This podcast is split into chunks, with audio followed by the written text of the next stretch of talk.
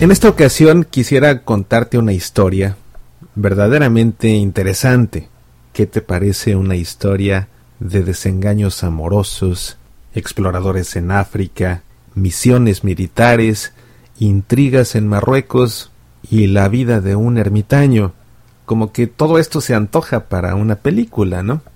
Pues esta es la historia de uno de los sacerdotes que más han llamado la atención en nuestros tiempos, Charles de Foucault, él nació en Francia en 1858.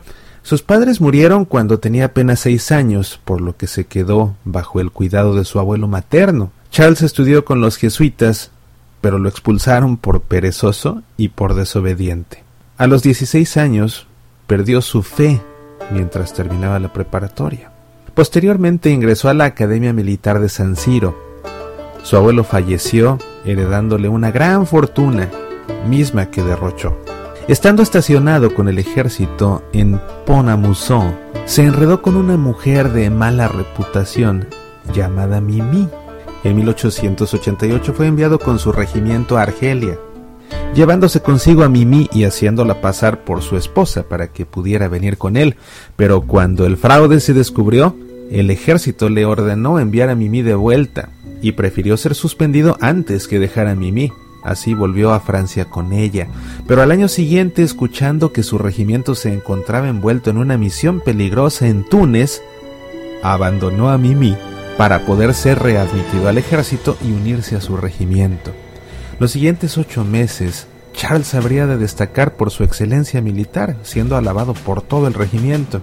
Los viajes militares provocaron en Charles una fascinación por el norte de África, una fascinación al grado que Charles dejó el ejército para convertirse en explorador.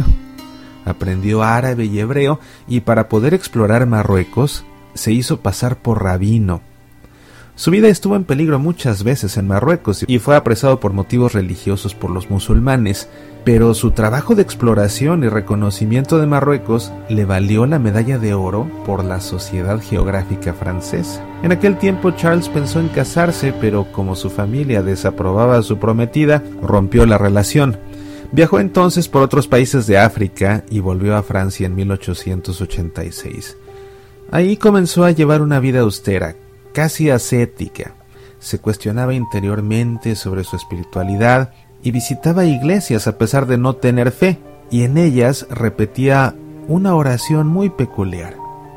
Dios mío, si en verdad existes, déjame conocerte.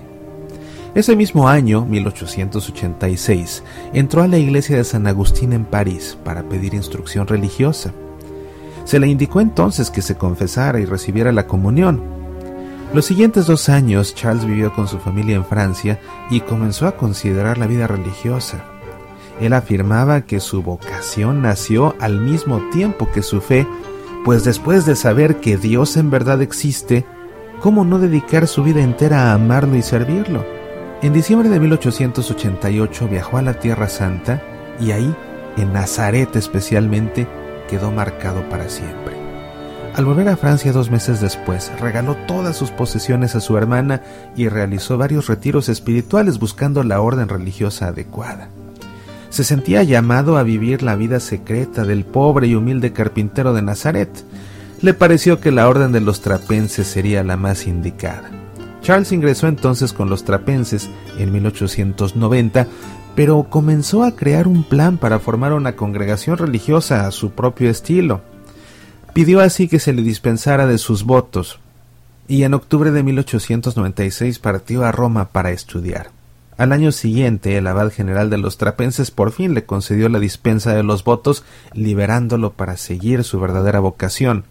Charles viajó entonces a Nazaret, donde vivía en una choza asistiendo a las clarisas. Su ideal era vivir en Nazaret por sí mismo, como alguien totalmente desconocido, dependiendo de su propio y humilde trabajo y de la soledad, la oración, la adoración y la meditación del Evangelio, viviendo a fin de cuentas como un ermitaño. A lo largo de tres años en Nazaret, las clarisas y su confesor lo persuadieron de pedir la ordenación sacerdotal. Volvió entonces a Francia para prepararse y finalmente fue ordenado en junio de 1901. Volvió entonces a Algeria donde construyó una fraternidad para dar asistencia a todos cuantos lo visitaran, independientemente de su nacionalidad o su religión. Su idea era formar la comunidad de los hermanitos del Sagrado Corazón de Jesús, viviendo bajo una regla monástica. En 1904 hizo varios viajes entre los tuaregs, mudándose finalmente a su territorio y aprendiendo su lenguaje. Habría de escribir uno de los diccionarios de Tuareg más importantes que existen y que fue compilado de sus escritos tras su muerte. Incluso, estando con los Tuaregs, comenzó a traducir el Evangelio a su lengua. Charles realizó varios viajes más a Francia, pensando en formar una unión de hermanos y hermanas del Sagrado Corazón, que sería una asociación para la conversión de los no creyentes. Estalló la guerra y Charles continuó sirviendo a los Tuaregs. Sin embargo, en 1916 cuando tenía 58 años, algunos de estos tuaregs lo apresaron y en medio de una revuelta lo asesinaron. Diez congregaciones religiosas y ocho asociaciones de vida espiritual han surgido de su testimonio y carisma. Entre ellos se encuentran las Hermanitas del Sagrado Corazón, las hermanitas de Jesús, las hermanitas del Evangelio, las hermanitas de Nazaret, los hermanitos de Jesús, los hermanitos del Evangelio, así como la fraternidad Jesus Caritas o la fraternidad Charles de Foucault. Por todo esto, Charles de Foucault fue beatificado como mártir muy recientemente, el 13 de noviembre de 2005. Si por alguna razón tú como Charles de Foucault sientes en tu interior que Dios te llama no solo a conocerlo, sino a dedicar tu vida a servirlo y amarlo como el Padre Charles. Tal vez te convenga hoy repetir una oración compuesta por el mismo beato Charles de Foucault.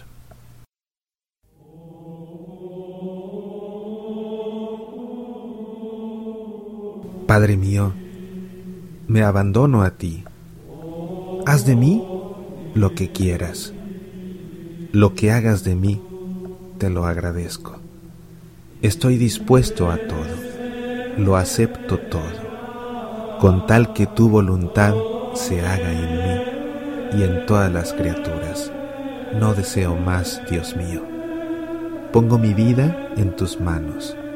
Te la doy, Dios mío, con todo el amor de mi corazón, porque te amo y porque para mí Amarte es darme, entregarme en tus manos sin medida, con infinita confianza, porque tú eres mi Padre. Soy Mauricio Pérez. Estas son Semillas para la Vida. Puedes escuchar Semillas para la Vida en Spotify, también en SoundCloud, iTunes, Evox, Facebook, Twitter, YouTube, Tuning Radio y en nuestro sitio semillasparalavida.org. ¿Te gustaría sacarnos al aire en tu estación de radio católica? Escríbenos, apasionate por nuestra fe.